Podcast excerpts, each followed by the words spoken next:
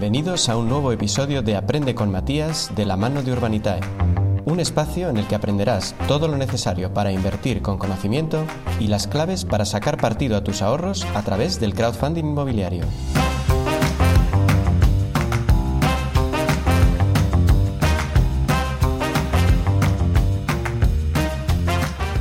Diferencia hay entre rentabilidad estimada y rentabilidad total?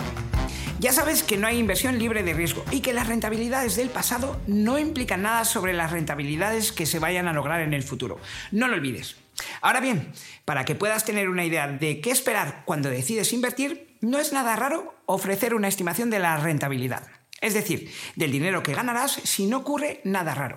Por el contrario, hablamos de rentabilidad total o final cuando el plazo o el proyecto del que se tratan ya han finalizado.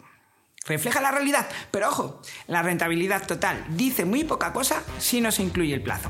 Por eso se dice que el tiempo es oro.